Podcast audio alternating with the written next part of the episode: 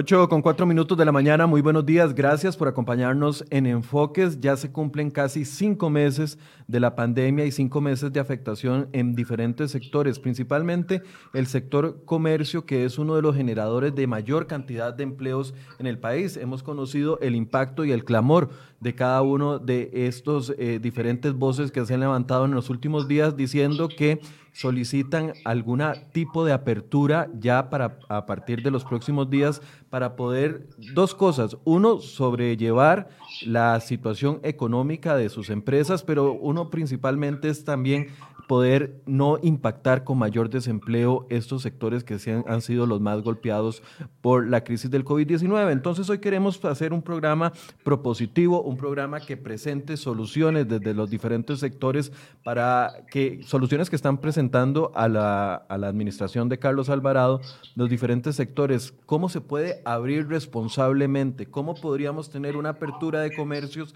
que permitan de una u otra forma generar eh, el empleo que se ha perdido, recuperar un poco, que más personas no generen o no queden desempleados y al mismo tiempo no impactar las cifras de mayor caso, de mayores casos nuevos o de mayor cantidad de fallecidos. Bueno, vamos a hablar de eso y para eso tenemos hoy tres invitados. Nos acompaña vía remota don Antonio López Escarret, representante de la Federación de Cámaras, Fede Cámaras. También nos acompaña don Alonso Elizondo de la Cámara de Comercio y doña Julieta Bonilla del Grupo Seco, que representa eh, un importante número de centros comerciales que también han sido afectados. Le doy la bienvenida a los tres y les agradezco mucho por el espacio. Buenos Muchas gracias y estamos servirle. Bueno, gracias. Buenos días. Eh, tal vez empecemos con un pequeño balance de cada uno de los sectores. Le voy a dar la palabra a doña Julieta para que en un par de minutos nos diga cómo ha afectado, ya son cinco meses de afectación por el tema del COVID-19, cómo ha afectado el sector, si tienen datos de la cantidad de desempleos que se han generado, de la caída económica, para que este sea nuestro punto de partida, doña Julieta. Sí, bueno, buenos días, Michael. Muchas, muchas gracias por el ratito, por el tiempo y por este cafecito de la mañana. Eh, básicamente, ¿quién es Grupo Seco? Pues, bueno, lo que, lo que conocemos por moles, ¿verdad? O centros comerciales. Eh, más de 30 años los centros comerciales, pues en Costa Rica han incursionado, ¿verdad? Las, las tiendas y el, el comercio también ha, ha evolucionado a lugares de, entretenimiento, de lugares donde ofrecen todo un concepto de un lugar. Entonces, somos ahorita una unión de 10 centros comerciales, Lincoln Plaza, Multiplaza, Cuiabá, Escazú, Multicentro Desamparados, Paseo de las Flores, Metrópolis, Citimol, Mol San Pedro, Oxígeno, Terramol. Entonces, como grupo, pues bueno, ya llevamos cinco meses en, en, esta pandemia económica. Los primeros tres meses, pues nos, nos preparamos siendo respetuosos. Como grupo también, entre todas las diversas cámaras, han trabajado sus, sus diversos protocolos, ¿verdad? Para que esta afectación, cuando estuviéramos listos, pues pudiéramos abrir responsablemente. Eh, como sector de centros comerciales, nosotros son más de 9.500 empleos perdidos de familias directas. Eh, en estos cinco meses, doña Julieta. Sí, señor. 9.500 personas eh, se quedaron sin empleo en centros comerciales. Okay. Sí. No, perdón, 9.500 empleos generamos directos. Generan 9.500, perdón, sí. Sí, sí, sí. todavía, o sea, nosotros como, como centros comerciales, me refiero a eh, la parte de seguridad, la parte de administrativos, la parte de limpieza, todo lo que es mantenimiento, todo este grupo generamos 9.500 empleos. Eh, básicamente, la ocupación sana en un centro comercial oscila en un 10, 8% de locales vacíos, ¿verdad? Que desde la crisis del 2016 pues lo veníamos manejando. Eh, una, una ocupación de unos tres locales. Perdón, doña Julieta, es que tenemos un problema con el audio. Le voy a pedir a don eh, Antonio y a don Alonso que si pueden silenciar sus micrófonos mientras habla la otra persona para que no se meta eh, el ruido de retorno, para poder escucharlo bien. Gracias. Ahora sí, continúe, doña Julieta. Bueno, los, como le veníamos informando, pues los centros comerciales, la ocupación se nos ha venido a alrededor de un 40%, donde las tiendas cierran todas las semanas porque ya no pueden sostener. Anoche, pues, conversaba con uno de los, los ministros donde yo le decía, ya nos están empezando a cortar la luz y me decía, no, es imposible. Le digo yo, hay tiendas que no tienen ni siquiera para pagar la luz y aunque hay convenios con el CNFL, pues ya llegan y dicen los comercios, de corten la luz, no tengo con qué pagar. Empezaron haciendo la, la huchaquita, ¿verdad? Muy doloroso para pagar empleados. Eh, y ya no olvidemos de que pagan los alquileres, ¿verdad? Ya, ya eso pues, pues pasó a un segundo plano. Si no es alimentar la suspensión de, de, los colaboradores, ya, ya ahorita te doy el dato porque los tengo ahí, por, todos los comerciales, ¿verdad? Unidos, pero son operaciones sumamente caras y al hacer operaciones sumamente caras, eso las hace seguras. No es, no tengo nada contra la feria y el agricultor, pero un centro comercial tiene una infraestructura muy cara. Eh, los baños, las escaleras eléctricas, los ascensores, las mesas de fútbol, las vacas, los sillones, la desinfección, todo esto, pues, pues la operación, la seguridad de un centro comercial, porque no tiene una puerta, tienen de 8 a 17 puertas. Entonces, toda esta afectación como, como desarrolladores de centros comerciales ya no la podemos sostener pero como comercio tampoco la pueden sostener porque ya no tienen, o sea, sus inventarios eh, están detenidos, se preparan con muchos meses para el Día del Padre, para el Día de la Madre, para hacer las compras, entonces ya, ya tienen las, las arcas llenas de inventarios y no tienen clientes con quién vender porque no, no nos permitieron vender. O sea, el, el 20 de junio fue, fue como un balde de agua fría que nos echaron donde nos dijeron, ¿están listos? Y todos nos preparamos responsablemente. ese es el punto, ¿verdad? Que ahora sí, para seguir avanzando y darle oportunidad, ¿verdad? Pues, pues todos los protocolos están listos. Ok. ¿Tiene, ¿Tienen dentro de, los datos que usted maneja, doña Julieta, de los 9.500 empleos directos que generan, se han perdido algún porcentaje y, han cerrado algún porcentaje de eh, tiendas de los centros comerciales? Eh, sí, estamos con una desocupación de un 40% en promedio. Ok, ok. Cuatro de cada diez locales está. ¿Pero eso venía antes de la pandemia o se ha dado durante la pandemia? No, la ocupación que manejamos es de un 8 a un 10%, ¿verdad? La, la que venimos manejando, digamos, como una, una ocupación sana de un centro comercial oscila entre el 8 y el 10%. Pero en estos últimos cinco meses, pues, pues sí, hay gente que, que arriesga un poco esperando que esta pandemia pues, pues iba a, acabar en algo, que íbamos a tener algún, algún fin, pero ya después de cinco meses pues, pues sí han empezado a cerrar masivamente muchísimas tiendas. Y por eso ya decimos, o sea, necesitamos trabajar. Lo único que pedimos es responsablemente, trabajemos juntos con el gobierno y, y avancemos de la mano. No, no le pedimos que, que volvamos a los de antes sabemos que no vamos a hacer eventos, que ya no hay concentraciones masivas, sabemos cuidar la distancia y estamos preparados con, con brigadas en todos los centros comerciales para que se respeten todos esos protocolos. Ok, de la cantidad de empleos, eh, ¿lo tienen cuantificado? ¿Cuántos se han perdido? Sí, ya, ya, te, lo, ya te lo busco.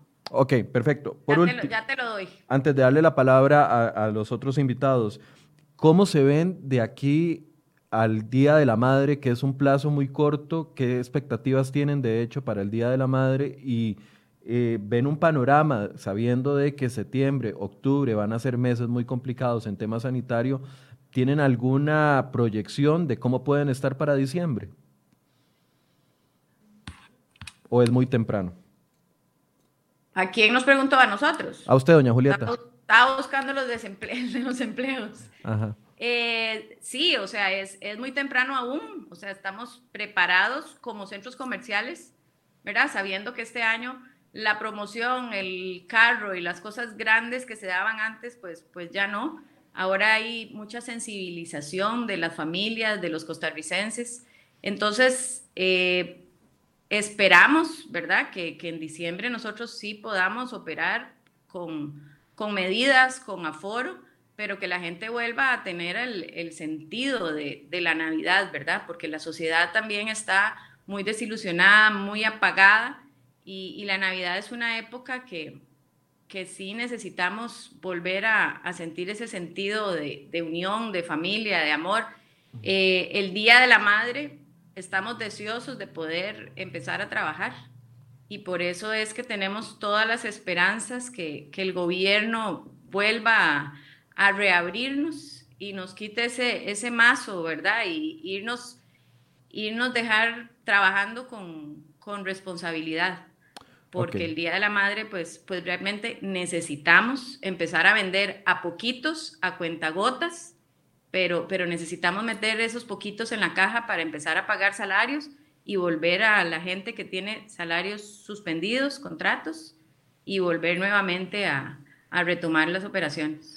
Don Alonso Elizondo, mientras doña Julieta nos busca el dato del desempleo.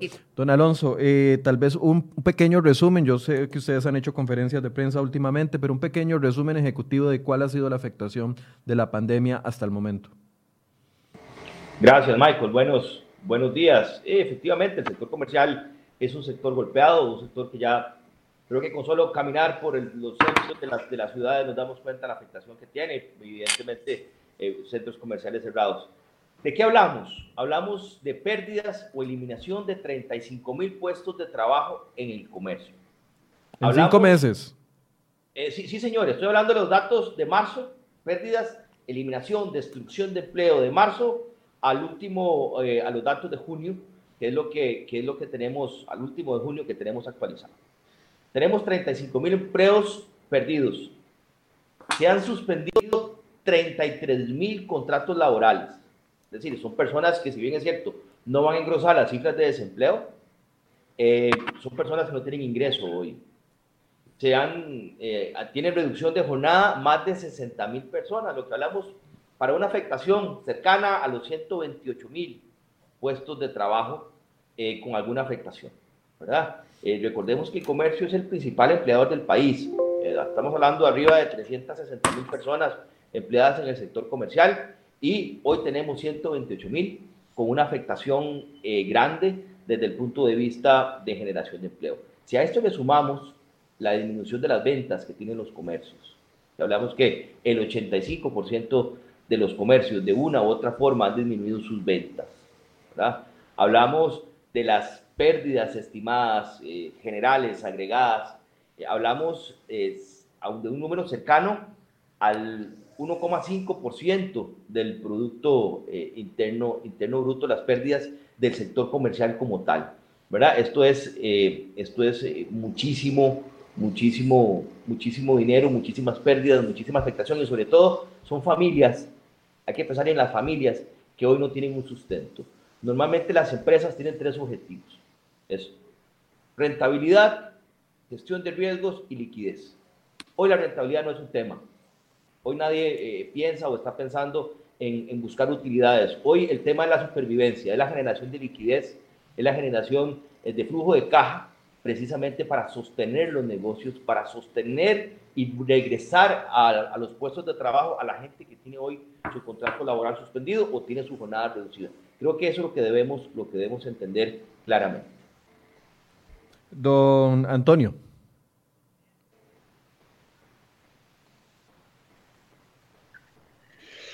Bueno, buenos días. Este, Fede Cámaras eh, se conforma de 25 cámaras en todo el país. Estas cámaras se conforman de comercio, industria, turismo, agricultura, ganadería. Tenemos en, todo el país 6.000 asociados, asociados a nuestros asociados, por decirlo así, que conforman una verdadera unión, porque en realidad las cámaras lo que hacen es unir eh, a las empresas formales. Y tenemos una afectación de un 40% en toda esa cadena que es industria, que es el fabricante y el comerciante que vende el producto industrial. Igualmente el agricultor que vende su producto al comercio para vendérselo al consumidor. Todo eso ha, ha reducido un 40% en estos últimos días y va a seguir. Y si no hay apertura, si el gobierno no entiende que la actividad comercial, si se para, se separa toda la actividad productiva del país. Todos los servicios, incluso de importación. ¿Quiénes son los que se afectan? Las agencias de aduana, los transportistas, etcétera, etcétera. Entonces, hay que verlo eh, como un todo. La situación del país es muy grave y eso no lo entiende el gobierno. No lo entiende. Cree que los comerciantes solo venden cosas importadas. Perdón, no. Los comerciantes venden de todo. Telas, hay librerías que están cerradas, hay fotocopiadoras, que el servicio de fotocopiador ya no da. Hay pequeños, los pymes están totalmente quebrados. Tenemos que hacer algo, que el gobierno entienda esta situación. Claro, nosotros estamos ofreciendo que se abra negocios con los protocolos que el ministerio ha dado a todas las empresas y nos comprometemos a cumplirlos. Se están cumpliendo en el 98% de las actividades empresariales.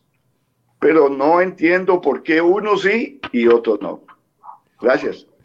A ver, muchas personas nos están poniendo, y es lo que les planteaba al puro principio, la gente cuando escuchan decir a las diferentes cámaras que se abran los comercios, que ya no podemos aguantar más, que han pasado cinco meses, entonces eh, los tachan de irresponsables de una u otra forma al decir que es lo que quieren, que se muera la gente, que haya más contagios, no están viendo la curva. ¿Qué factores ustedes están tomando en cuenta para poder decir eh, estamos pidiendo una apertura para no destruir más empleos, para no, no matar la actividad económica. ¿Qué es lo que ustedes están proponiendo específicamente para que esa apertura no vaya a ser una tragedia en el ámbito sanitario? Tal vez, doña Julieta, si gusta empezar usted. Eh, bueno, cuando, cuando inició esta pandemia, eh, el Ministerio de Salud pues publicó los, los protocolos que teníamos que, que cumplir. Eh, desde un inicio contratamos una ingeniera de salud ocupacional en Grupo Seco y nos dimos a la tarea de trabajar protocolo por protocolo de lo que incluía, pero dimos aún más. O sea, si hay que sanitizar cada tres horas, lo hacemos cada hora, con productos que duran cuatro horas en la superficie, que mantienen las superficies limpias, por ejemplo. Nuestros empleados usan mascarilla la mascarilla desde que empezó la pandemia de uso obligatorio. Todo lo que es el área de limpieza, de atención al cliente. Entonces, eh, hemos ido más allá de lo que se ha, se ha solicitado por el Ministerio de Salud.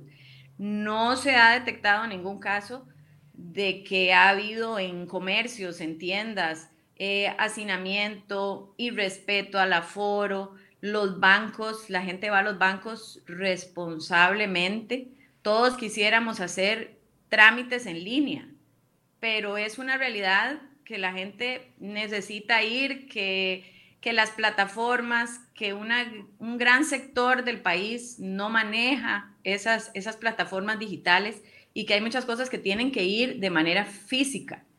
Entonces, eh, se respetan las filas en los bancos, se respetan los aforos, se toma la temperatura, tenemos un protocolo en las entradas de los centros comerciales, tenemos rótulos de prevención donde dice si usted ha estado eh, cerca de una persona con COVID-19, si presenta síntomas, nos reservamos el derecho de admisión.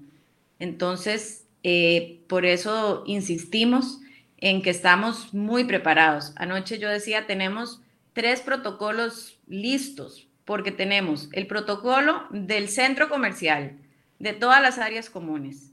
Eh, los baños están separados, uno abierto, uno cerrado. Los lavatorios están también distanciados. El alcohol en gel, la limpieza, las perillas, o sea, donde, donde hay contacto con la persona siempre hay alguien. El uso del, papel en, los sanitarios, ¿verdad? Para que la gente no, no use el, el aire, que también era otra de las cosas que se, que el ministerio al principio tenía esas dudas de si el secamano sí o el secamano no. O sea, son, son costos sumamente altos de, mantener. Todo eso, todo eso ya está implementado, doña Julieta. Todo está implementado desde abril. Todo está implementado desde abril. ¿Qué les han dicho sobre, entonces, cuál es la justificación de que si tienen los eh, protocolos establecidos, cuál es la justificación que les han dado las autoridades para no perder, no permitir la apertura? ¿Hay alguna explicación? No, estamos, la, el último, la última comunicación que tuvimos con doña Victoria, ¿verdad? Con don André Garnier, era que el 20 de junio nos iban a permitir reabrir los comercios, donde fue que nos, nos preparamos. Y después de esto, pues ya se vino, pues, pues este cierre y desde el 17 de julio, ya tres semanas seguidas sin abrir. Entonces es es sumamente complicado y doloroso, ¿verdad? Ver que, las familias, las personas que trabajan todos los días mandan mensajes, llaman, ¿cuándo abrimos? ¿Cuándo abrimos? ¿Cuándo podemos volver a trabajar? Eh, y, y sí, o sea, estos protocolos, donde vuelvo otra vez al, al punto, la Cámara de Restaurantes preparó su protocolo para el manejo de la comida que fue aprobado también un protocolo especial de CACORE. Los cines también hicieron su propio protocolo.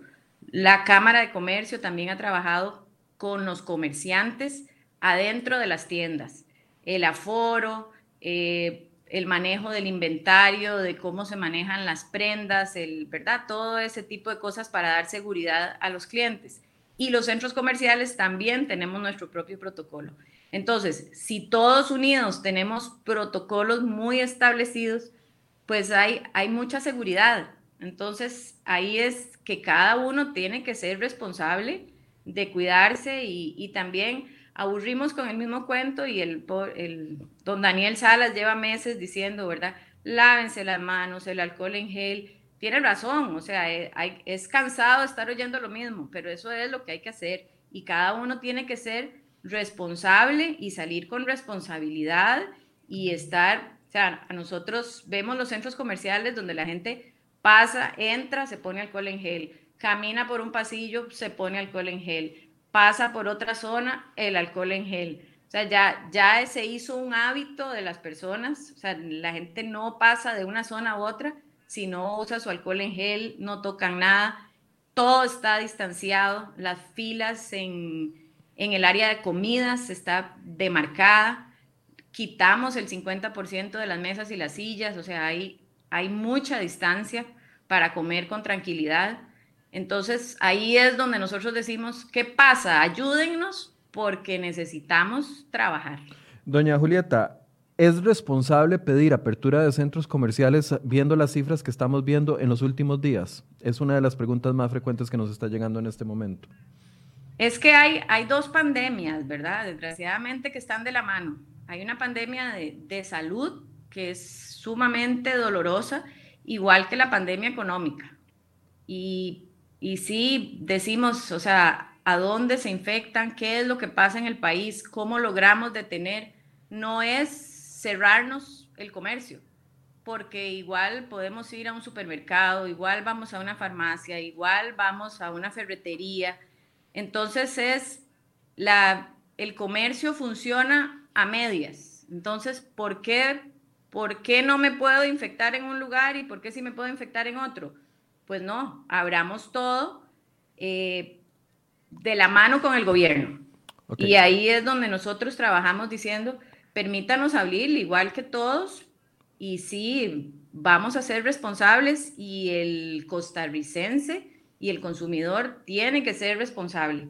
igual con, con casos tan dolorosos como están sucediendo, pero, pero tenemos que continuar, ¿verdad? Y tenemos que cuidarnos para que esto no, no crezca más y no crezca más el hambre que hay ahorita en todas las familias costarricenses, porque al, no, al tener salarios, sus contratos suspendidos, dicen, tengo trabajo, pero no me pagan. Entonces, ¿qué, qué gracia tiene, verdad? Y hablando de esos números, nosotros tuvimos un, un una pérdida del 20% de de la planilla de los trabajadores de los centros comerciales, que le debía ese dato, Michael. 20%.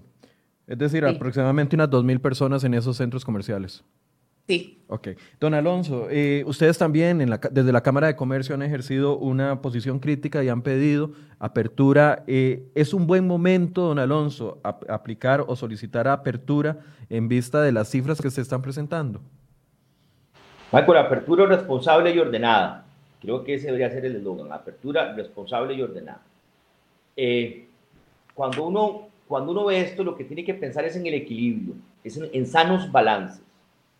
Yo puedo entender muy bien a quien dice que no debemos abrir nada, debemos permanecer todos, todos encerrados. Los entiendo, los entiendo porque no tienen afectación.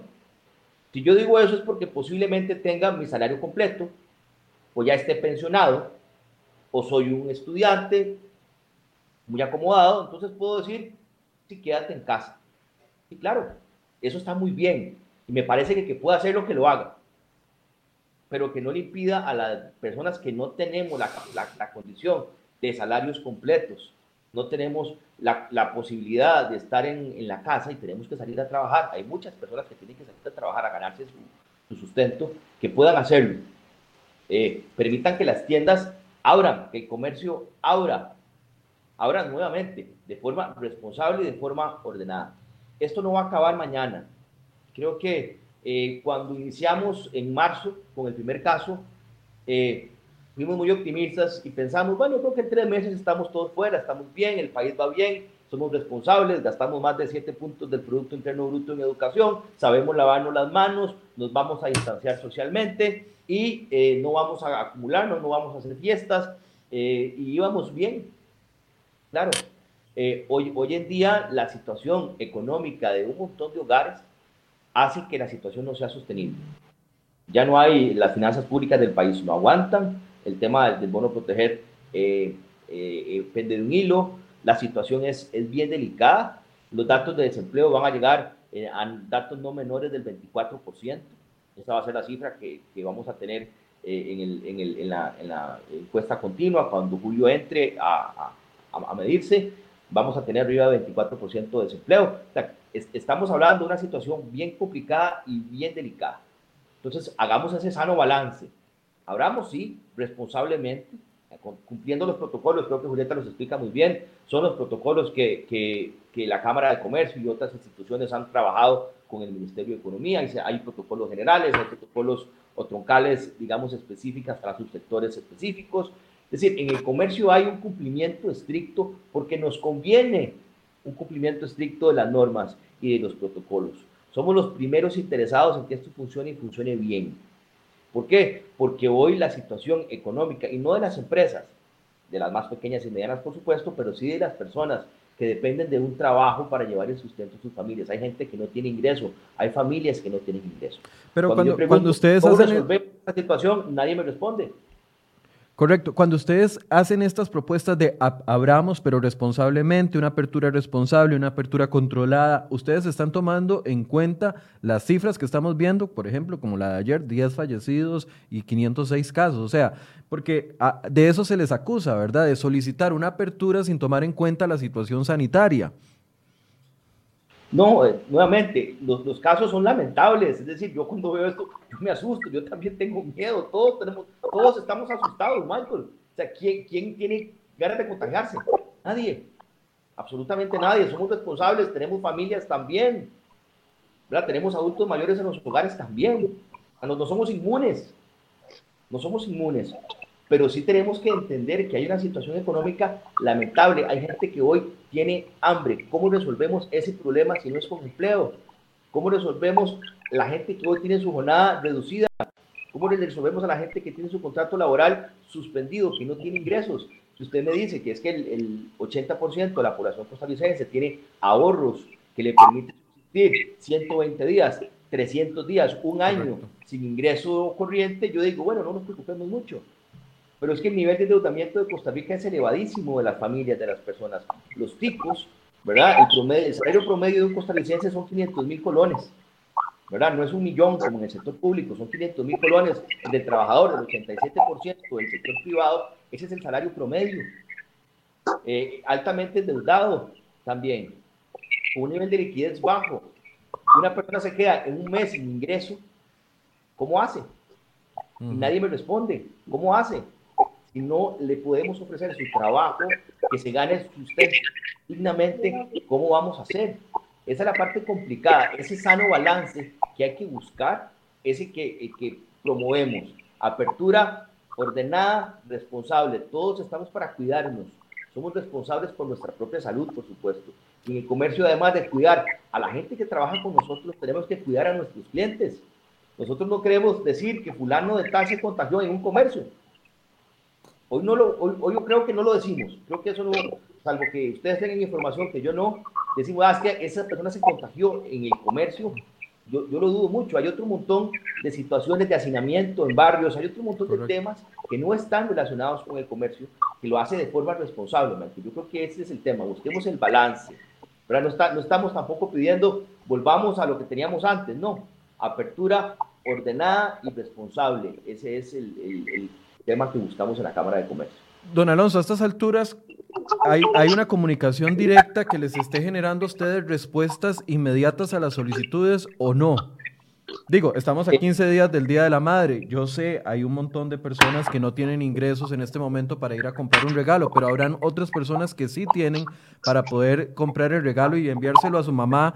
Eh, la situación del Día de la Madre es muy distinta a la situación del Día del Padre, por ejemplo. ¿Hay comunicación fluida? ¿Ustedes saben o tienen expectativa de lo que pueda suceder en los próximos 15 días? Eh, el presidente de la Cámara, don Julio Castilla, está en, contacto con el equipo económico del gobierno, lo está con doña Pilar, lo está con doña Victoria. La expectativa es positiva, quiero decirle, Michael, eh, de poder a partir del, primero de agosto realizar algunas aperturas ordenadas, este, eh, muy controladas, sí, em, empezar en ese proceso de apertura, este, cumpliendo con todos estos protocolos que ya hemos explicado que cada empresa tiene, cada sector tiene, Miren, aquí lo, importante es el control ciudadano también. Si usted ve un negocio haciéndolo mal, acúselo, ciérrelo. O nosotros no queremos eh, eh, que por una persona que hace mal las cosas eh, pague el 100% del comercio y pague los 360 mil personas que dependen del comercio para, para llevar sustento. Sí, sí hay comunicación, sí sentimos que la balanza no está balanceada en el Ejecutivo. Hoy en día priva más los temas de salud, y lo entiendo, pero no hay el balance. El equipo económico está clarísimo de esto, el equipo económico del gobierno está clarísimo de esto, pero ese sano balance lo debe hacer el señor presidente de la República. El ministro de Salud hace un trabajo extraordinario. No podemos pedir otra cosa del ministro de Salud. Quien se queje del ministro de Salud se equivoca. Hace un excelente trabajo, pero tiene un jefe que tiene que hacer el balance con los demás ministros. Y yo creo que ahí es donde la balanza se empieza a inclinar hacia un tema y no hay eh, ese sano balance que hemos hablado todos, ¿verdad? La salud de la economía y la salud de las personas. Eso hay que buscarlo y hay que buscarlo ya. Don Antonio, falta sensibilidad por parte de, la, de las autoridades que ven por la parte económica del país para entender.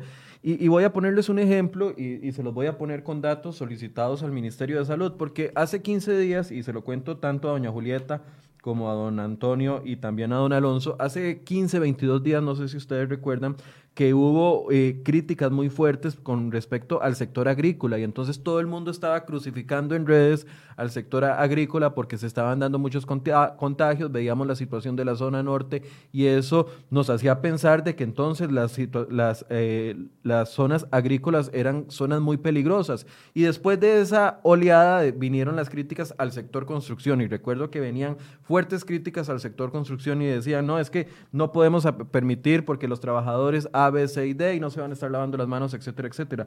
Yo les pedí esta información al Ministerio al Ministerio de Salud y les pedí, bueno, denme los datos, cuántas personas se han contagiado en el sector agrícola para que lo estemos crucificando y pidiendo su cierre y cuántas personas se han contagiado en el sector construcción para que lo estemos sacrificando y lo estemos eh, atacando en redes sociales. Y este correo electrónico que les voy a leer es del 9 de julio, tiene 20 días de antigüedad.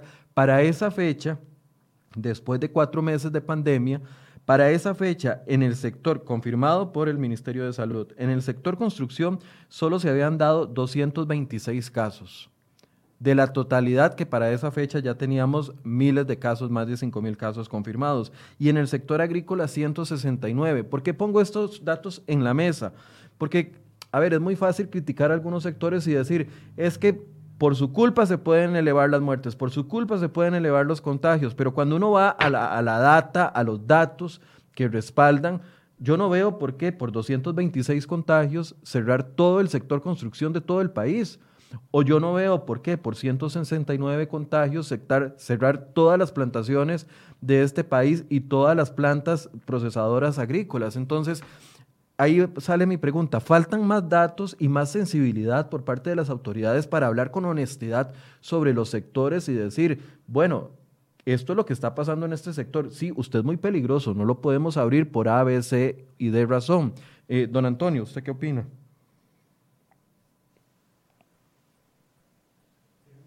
Tiene el micrófono apagado, don Antonio, para que no lo estamos escuchando. Ahora sí. Sí, creo que las autoridades tienen sensibilidad y todos los costarricenses tenemos sensibilidad. Lo que pasa y muchos de los costarricenses no ven la realidad de lo que está pasando en las fronteras, tanto en el norte como en el sur. Y es lógico, es simplemente por qué está sucediendo. Porque algunos extranjeros están ingresando ilegalmente al país. Aunque en el pasado la vicepresidenta dijo que en la zona norte no pasaba nada. Pero sí están pasando. Y es lógico. En las noches la policía está durmiendo, no está alerta, no ve. Son cosas lógicas. Los contagios más fuertes están en San José, en estos eh, lugares de hospedaje múltiple. Están en guarderías, están en los hospitales, porque no les dieron los equipos correctos. Entonces, hay que ver, visualizar dónde está el problema. En el comercio no, en la industria no. En la agricultura no. Son focos importados, incluso de las personas ticas que fueron al exterior en vacaciones, vinieron y contaminaron a sus familias. Eso es una realidad, pero no son los empresarios y sus empleados los que están contagiados. Eso hay que decirlo y eso es así. La pandemia y el COVID-19 va a seguir y tenemos que vivir con él. Y tenemos que convivir con los protocolos que nos da salud. Pero que sean unos protocolos buenos, porque al principio no nos dieron este tapabocas. Costó mucho implementar el tapabocas. No, dijeron que no, ahora sí están obligando. Véanlo en todo el mundo. Entonces, la OMC se equivocó, el ministerio se equivocó, pero nosotros hacemos caso a todo lo del ministerio. Gracias. Eh, doña Julieta, don Alonso, con respecto a estos datos que yo les daba, eh, ¿creen ustedes que hace falta afinar la, información que sale de cada uno de los sectores para poder tomar una determinación? Faltan, falta más análisis de datos, falta más tecnología.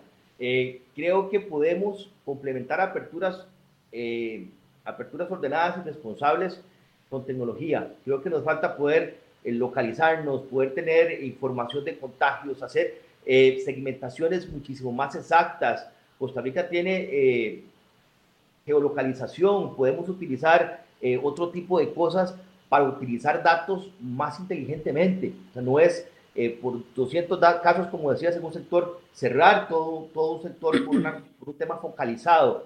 Yo creo que ahí es donde nos ha faltado el, el tener la cabeza un poco más fría, desagregar datos y tomar decisiones basadas en información, basado en datos, ¿verdad? No basado en presiones, no basado en suposiciones, sino basado en información objetiva y clara. Sí, ha faltado. Doña Julieta, ¿usted qué opina? Sí, también pienso que, que hay que ver con, con lupa cada sector, analizarlo y ver a dónde está el problema para que no nos crucifiquen de esa manera generalizada a todos. Eh, Hoy en día hay ferreterías, muchos supermercados. Igual no se ha visto ningún tipo de contagio en, estos lugares de atención al público. Entonces, al, al, decir el Ministerio de Salud, se restringe el permiso de funcionamiento sanitario a todo lo que tiene que ver con público, pero esas excepciones también lo están haciendo bien. Entonces, eh, ¿a dónde está el problema, verdad? Porque Ahí es donde el, ministerio tiene que, llegar, porque si pasamos por, por esos megalugares que están abiertos los fines de semana, que a ellos sí se les ha permitido, eh, vemos que el parqueo está lleno, pero con un aforo del 50%. Uno sí, uno no, uno sí, uno no. Vemos la gente haciendo fila, vemos eh, el alcohol en la entrada. Entonces vemos que los que sí han podido abrir responsablemente eh, lo están haciendo bien. Entonces, por eso es que no, no se ha dicho nada de los sectores que han abierto. Se, se puede decir mucho de, las fiestas, de los confinamientos, de dónde está el problema. Pero, pero en el sector comercio no, no se ha escuchado en ninguna noticia que, que se han infectado, no hay datos que llamen la atención, no hay, no hay números que, que lo indiquen. Así que deberían medirlos un poco diferentes y empezar a tomar ese tipo de acciones. ¿Qué más se puede hacer para convencer a las autoridades de una apertura responsable y controlada? Digo, ya usted me ha dicho que han invertido incluso hasta en los artículos de limpieza, eh, eh, en los centros comerciales, etcétera, etcétera. Eh, ¿Qué más se puede hacer para poder convencer de que de que sí se puede dar esto que se está dando en supermercados y farmacias en otros sectores del comercio que están eh, reprimidos en este momento. Bueno, precisamente anoche en una conversación con uno de los ministros del gobierno, como, como grupo, como cámara, pues nos pusimos a la orden de colaborar y estar de acuerdo y trabajar juntos, porque sí, abrir unas cosas sí y unas cosas no, lo que nos hace es, o sea, ningún favor abre, abrir por, por sectores, por áreas, la, la operación se complica, la hace más costosa y la hace insegura, porque no hay nada peor que la gente le, le prohíban que no puede ir, porque entonces inventa que tiene que ir a la farmacia muchas veces con tal de salir, porque al ser humano le encantan las cosas que, que no le dejan hacer. Entonces, eh, le hemos dicho al gobierno, trabajemos juntos, hagamos eh, horarios diferenciados, abramos eh, algunas cosas por horarios, déjenos hasta las 7 de la noche, unos días abren unas partes, otros días abren otras. Entonces, lo que creo que falta es escucharnos y trabajar, porque, porque un monólogo no hace nada personas tomando decisiones de un solo sector y no escuchar el otro sector también es importante. Cuando al puro principio la, operación de los centros comerciales donde nos dijeron eh, cierran, pero entonces pueden abrir los cajeros, las farmacias, eh, la veterinaria. Entonces uno se lee esas páginas del Ministerio de Salud diciendo a dónde está, cómo hago, y todos hemos pasado ese, ese enredo, ¿verdad? Que, en unas semanas es un horario, en otras semanas otra, hasta que, bueno, ya, ya del todo estamos cerrados. En este momento lo único que tenemos abiertos son, son los bancos y con los bancos abiertos en los centros comerciales podemos decir que lo estamos haciendo de manera muy responsable. O sea, yo quisiera que, que el Ministerio de Salud, ellos hacen visitas o las hacían en marzo, en abril, todavía en mayo llegaron inspectores a los centros comerciales a, a ver y sí hacen una, una, lista y verifican cómo estamos haciendo. Eh, recuerdo que llamaron a dos colaboradores de uno de los centros comerciales y les dijeron cómo se pone la mascarilla, cuándo se la quita, cómo se la debe quitar. Y ellos iban apuntando. Y yo en, en broma dije, nos sacamos un 100 los centros comerciales. Entonces me dicen, ah, califican. Y le digo, bueno, yo no sé, pero, pero todo lo que nos preguntaron y nos indicaron, todo lo hacemos y hacemos más. Entonces yo, yo me, me autocalifiqué como, como grupo de centros comerciales porque dije, bueno, el Ministerio de Salud con sus visitas eh, verifica que estamos haciéndolo bien. Entonces deberían haber más auditorías eh, en todos esos sectores de comercio donde vamos abriendo, eh, entre nosotros mismos, ayudémonos, verifiquemos, denunciemos a quien no hace las cosas bien, pero trabajemos en hacerlas de la mano con el gobierno. Es decir, los protocolos y las inversiones ya están hechas, nada más es que se les permita aplicarlos. Sí, sí, ahorita están aplicadas y todos los centros comerciales y los comercios brillan, ¿verdad? Porque no tienen clientes. Eh, abrimos a las 6 de la mañana con los grupos de limpieza, hacemos todos los protocolos de sanitización, ascensores, escaleras, todo. Abrimos a las 10 de la mañana para un sector sumamente pequeño. Llegan los bancos, las farmacias, veterinarias, macrobióticas, ópticas, que es lo que se permite. Entonces, en, centros comerciales que son desde 150 tiendas hasta 400 tiendas, los, los centros comerciales grandes, abrir una operación de ese tamaño, iluminar todas esas zonas son sumamente costosos y hasta lo vuelve un poco inseguro, ¿verdad? Hay que reforzar seguridad y, eso complica aún más la operación, pudiendo abrir las otras tiendas responsablemente. Don Alonso, ¿ustedes creen que, como lo decía doña eh, Julieta, ya están dadas, digamos, las inversiones, las, los protocolos ya están diseñados? ¿Pueden hacer algo más los comercios para convencer a las autoridades de que, de que es momento de permitir esa apertura controlada que usted dice? Yo creo que si los datos de la situación del desempleo, de la suspensión de contratos, de la reducción de jornada. Le voy a agregar otro. 1.877 eh, millones ha dejado de percibir la caja costarricense del Seguro Social por la no operación del sector privado, de comercio. 1.877 millones. ¿De colones? De colones. 1.877 millones de marzo al dato de junio. Eso es lo que no se percibe por esta situación. Si le sumamos 82 mil millones de colones por IVAs no recaudados por ventas no realizadas, ¿verdad? la afectación que estamos teniendo al fisco es grandísima. A la salud pública, estos son recursos de la caja del Seguro Social, que el sector privado ha dejado de aportar y los trabajadores también han dejado de aportar, porque todos aportamos a la caja. Yo creo que si estos datos no nos hacen pensar que debemos ir hacia esa apertura ordenada y responsable, eh, yo no sé qué nos va a hacer cambiar. Eh, yo, yo sí tengo mucha fe, quiero serle honesto, Mike, yo sí tengo mucha fe que a partir del primero de, de agosto veamos un cambio sustancial en las restricciones que tienen los costarricenses para trabajar. Lo único que estamos pidiendo nosotros es derecho a trabajar.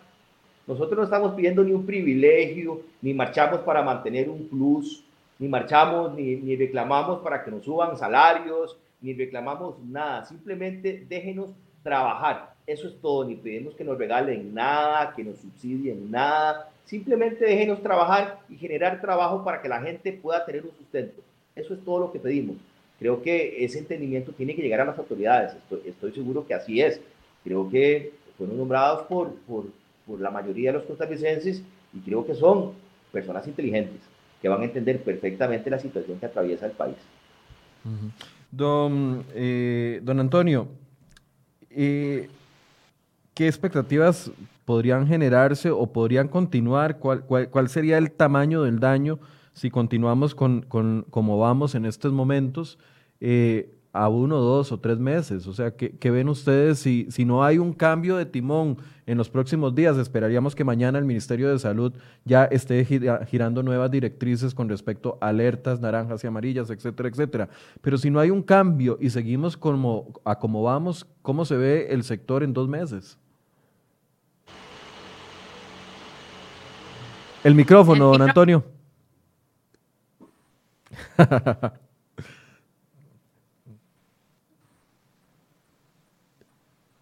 Todavía no lo escuchamos, don Antonio. Ahora, sí. Ahora sí. En primer lugar, yo le diría a las autoridades que usen el sentido común y que viajen a todo Costa Rica. Yo en este momento estoy en Cotobruz. Las cantinas están cerradas, pero las fincas están abiertas. Ahí llega todo el pueblo que quiera tomar. En las casas se está tomando con problemas familiares. El que quiera tomar, sigue tomando. No en las cantinas, ni en los bares. Se van a las fincas y ya lo tienen todo organizado. Eso es lo que quiere el gobierno. O quiere que la gente se vaya la informalidad, esto va a ser un caos. Dentro de un mes, los atracos, los robos, los asaltos van a ser inmensos.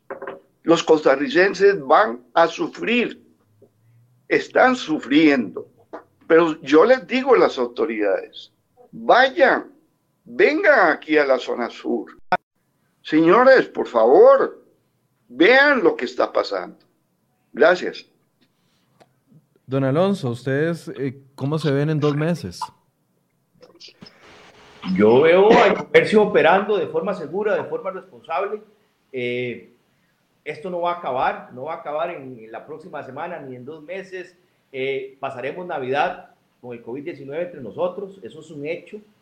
tenemos que aprender a convivir, a cuidarnos, a cuidar a nuestras familias, a que el comercio siga por el camino que va de la responsabilidad, de la apertura ordenada, de, respetar el distanciamiento social, de generar estos protocolos o aplicarlos más bien los protocolos que ya, que ya existen.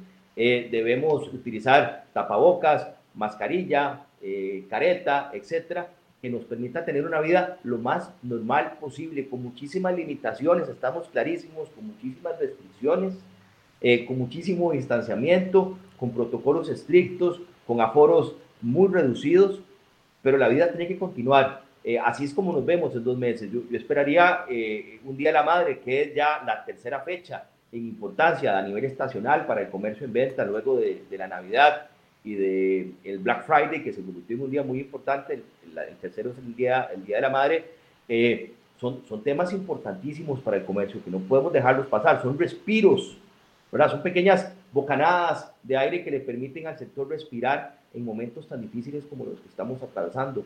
Eh, creo que eso es, esa es la forma. En dos veces yo veo, yo veo al sector operando. No hay otra salida, ¿verdad? ¿No aguantaría el sector con dos meses más de restricciones?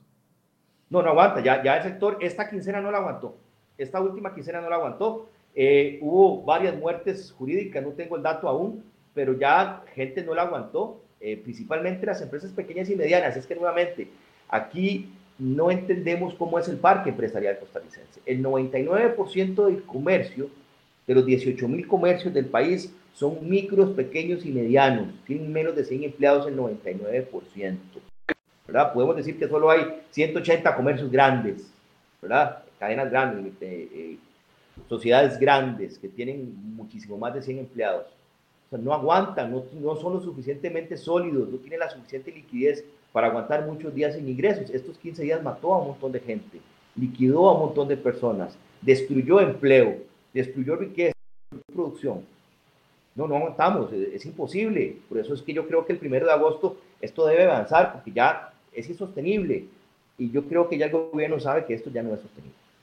Doña Julieta, ¿cómo se ven en dos meses? ¿Siendo positivos o siendo negativos? tenemos que ser muy positivos y tenemos que seguir en, en, la lucha y la constancia de que esto se puede lograr responsablemente. Aunque la palabra la digamos y la, la gastemos, sí tenemos que poder que el gobierno entienda hacer un alto a la, a la pandemia económica y avanzar. Definitivamente ya el comercio, bueno, le, le agrego a don Alonso, eh, 15 días de julio, fueron 22 días de julio. Entonces, los comercios solo pudieron trabajar 8 días y de estos de lunes a viernes hasta las 5 de la tarde. Entonces, dígame usted qué, qué se puede vender eh, 8 días en un mes. O sea, el comercio no, no aguantó más ya. Y en esta, este mes de julio, o sea, los, aparte de que venía sumamente golpeado, los comercios proyectan, los desarrolladores, los comerciantes eh, trabajan con sus flujos, pero ya en este momento ya, ya se acabó todo, o sea, la, liquidez ya, ya no existe. Entonces, esas poquitas aperturas eh, que se permitieron durante mayo y junio y julio hizo tener uno un foco de esperanza para el comercio. Pero, pero este julio ya, ya lo aniquiló lo terminó y, estamos esperanzados en que tengamos un agosto responsable y de aquí a diciembre convivir con el COVID. Sabemos que, que no se va a ir, que necesitamos una vacuna, que van a pasar muchos meses, pero también tenemos datos que compartimos con centros comerciales y con comercios en Europa, en Dubái, de las cámaras de centros comerciales del mundo que compartimos seminarios vía web y vemos cómo han abierto responsablemente, cómo dedican puertas para entrar, puertas para salir, eh, cómo lo han logrado los restaurantes, los cines con aperturas. Eh, poco a poco lo han hecho y lo han hecho muy bien con esos protocolos. Nada nuevo de lo que tenemos aquí. El mundo igual se está reabriendo la economía se está reactivando y nosotros necesitamos reactivar la economía de este país y volverle a dar esperanza a la gente que pueda volver a, tener un salario digno, porque hace muchos meses eh, el sector privado se le, se le acabó, se le vaciaron esas arcas y todos los meses tienen que, que recibir un salario, todos los días tienen que comer entonces no podemos decir sábado y domingo no, no tenemos para, para comer porque los comercios están cerrados.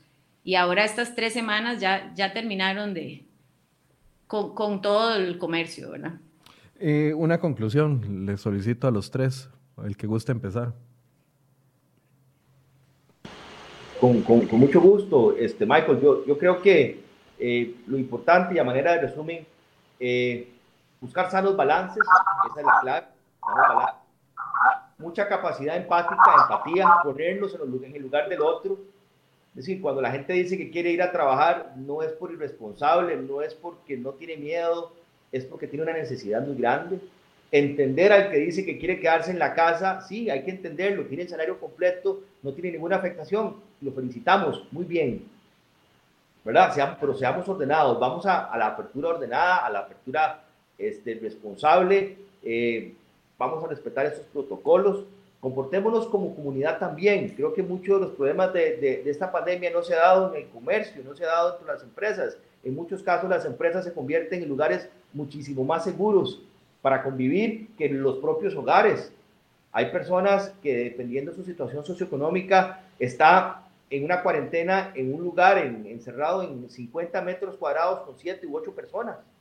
Eso no lo entendemos a veces, ¿verdad? A veces pensamos que las, que, las cuarentenas, que encerrarse, eh, eh, son muy positivas. Y posiblemente en países donde los niveles de, de pobreza, los niveles eh, de hacinamiento no son los que tenemos en muchos lugares de Costa Rica. Es que a veces cerramos los ojos a la realidad del país. Debemos entender que los problemas no están en el comercio, no están en ejercer el trabajo, están muchas veces en nuestras propias comunidades y a veces hacemos fiestas también, nos juntamos. Yo veo y paso por esquinas y veo gente eh, casi abrazada, hablando sin su tapabocas. Y digo, bueno, qué, qué, difícil, ¿verdad? qué, qué difícil cuando uno ve esto y al que se le castiga es al que produce. Se le castiga al que genera empleo. Se le castiga al que mantiene la seguridad social del país. Se le castiga al que paga impuestos. Yo creo que no es justo. Vienen épocas muy difíciles, no solamente eh, a nivel gubernamental. El sector informal en Costa Rica se va a disparar y el trabajo informal también. Ya había más de un millón de personas en Costa Rica trabajando en una situación de informalidad. Van a haber muchísimas más personas informales, van a haber muchísimas más empresas que abandonaron la formalidad y se pasaron al lado oscuro, se pasaron a la informalidad, a no pagar impuestos, se pasaron a no pagar cargas sociales. O sea, es, es el momento que entendamos que tenemos la, la posibilidad de enderezar el rumbo, de ser muy responsables y nuevamente el comercio tiene ese compromiso y quien no lo haga, por favor, acusen denuncien, eh, lo que sea, pero no se, no se vale que paguen justos por pecadores en este tema. Muchas gracias y buenos días. Doña Julieta. Creo que tiene el micrófono. Ya.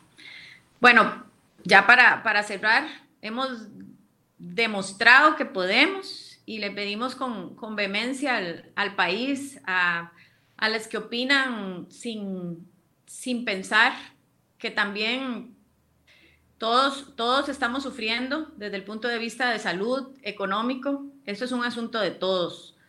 No nos quitemos la mascarilla, seamos muy responsables, porque solo así, con todo lo que nos ha pedido el, el gobierno, la OMS, vamos a poder cumplir y salir adelante con esto y no contagiarnos. Todos, todos los días eh, salimos a las calles de una u otra manera. Quisiéramos todos, como dice don Alonso, quedarnos guardados en la casa, pero hay que salir a trabajar y, y, hay, que, hay que producir, hay que activar el sector económico. Muchas familias dependen de este sector y, y lo que pedimos con vehemencia es trabajo, nada más. Reactivar esta, esta economía y llegar dentro de unos meses con, con, un salario digno para las personas. Eso es lo único que le pedimos al gobierno y estamos esperanzados que, que nos escuchen. Ya la Cámara de Comercio ha hecho un excelente trabajo con el equipo económico del gobierno y todos hemos puesto de nuestra parte. Entonces, eh, ahora lo que hay que hacer es empezar. Estamos más que preparados. Así que ahora, pues, a, trabajar y a pedirle a Dios que, que nos ayude a todos, porque no, no es fácil y no, no es fácil para el gobierno y no es fácil para el, para el ministro de Salud y lo entendemos. Pero también entendemos y entiéndanos que necesitamos trabajo para producir. Don Antonio.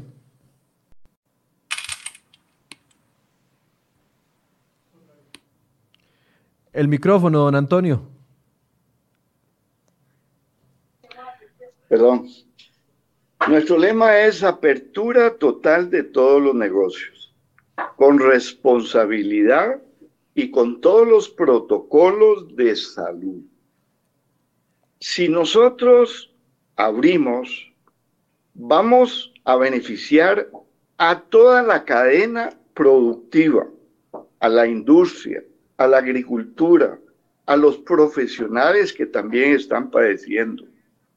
Si esto se separa, si esto se abre, vamos a seguir en la lucha como siempre hemos ido. Unos ya han cerrado, lamentablemente no han podido, otros están a punto de cerrar, otros están que pueden salir adelante. Y eso es lo que queremos, porque no somos solo los empresarios, son los empleados que trabajan en esos negocios.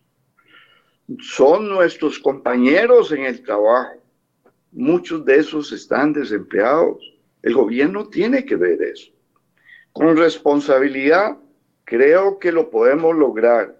Pero vean, por favor, las autoridades, que no somos los empresarios, ni las empresas, la que causamos esta pandemia.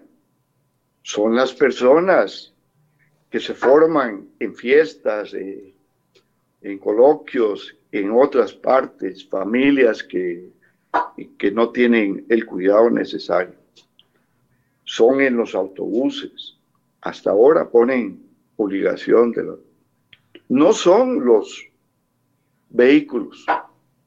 Por eso es que no comprendemos que promuevan que la gente vaya en autobús y no en automóvil.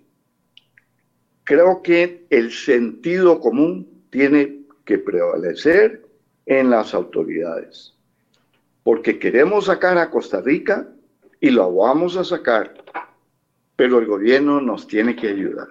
Muchas gracias. Bien, le agradezco mucho a don Antonio López Escarré de Fede Cámaras, Federación de Cámaras Empresariales, a don Alonso Elizondo de la Cámara de Comercio y también a doña Julieta Bonilla del Grupo SECO, que representa a 10 centros comerciales por el espacio. Y me quedo con un mensaje que, que lo dieron todos ellos eh, separado, una apertura responsable, buscar soluciones, que tengamos empatía. Si usted tiene su salario completo porque es un empleado público o pertenece a uno de los sectores que no ha sido afectado en el sector privado y todavía tiene su salario completo, hay que ser empáticos, hay que tener empatía y ponerse en la posición de aquellas personas que no, no es que no tienen hoy para pagar el alquiler, es que no tienen ni siquiera para poner la comida, el plato de comida en la mesa de sus hijos mañana y hay que tener esa sensibilidad. Es muy fácil decir, bueno, para eso está el bono proteger. Ya se gastó.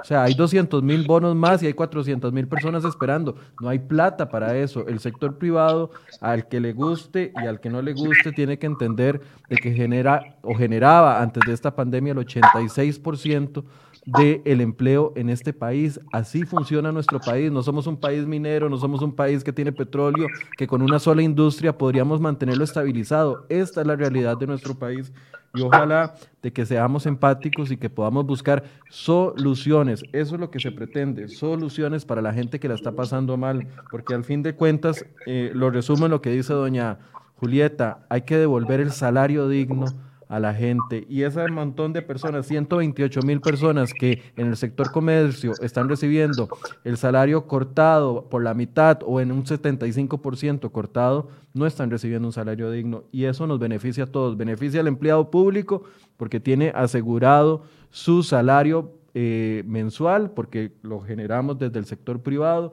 beneficia también al, Estado, porque los impuestos ayudan a sostener, beneficia a la caja del Seguro Social, porque va a tener mayor eh, recurso para poder enfrentar esta, esta pandemia. El empleo nos beneficia a todos y ojalá que esa apertura responsable se dé. Vamos a estar pendientes de lo que suceda mañana. Muchas gracias a los tres por habernos acompañado. muchas gracias. Muchas gracias a ustedes por su Gracias y muchas gracias a ustedes por su compañía. Eh, mañana más de enfoques a partir de las 8 de la mañana. Buenos días. Feliz día.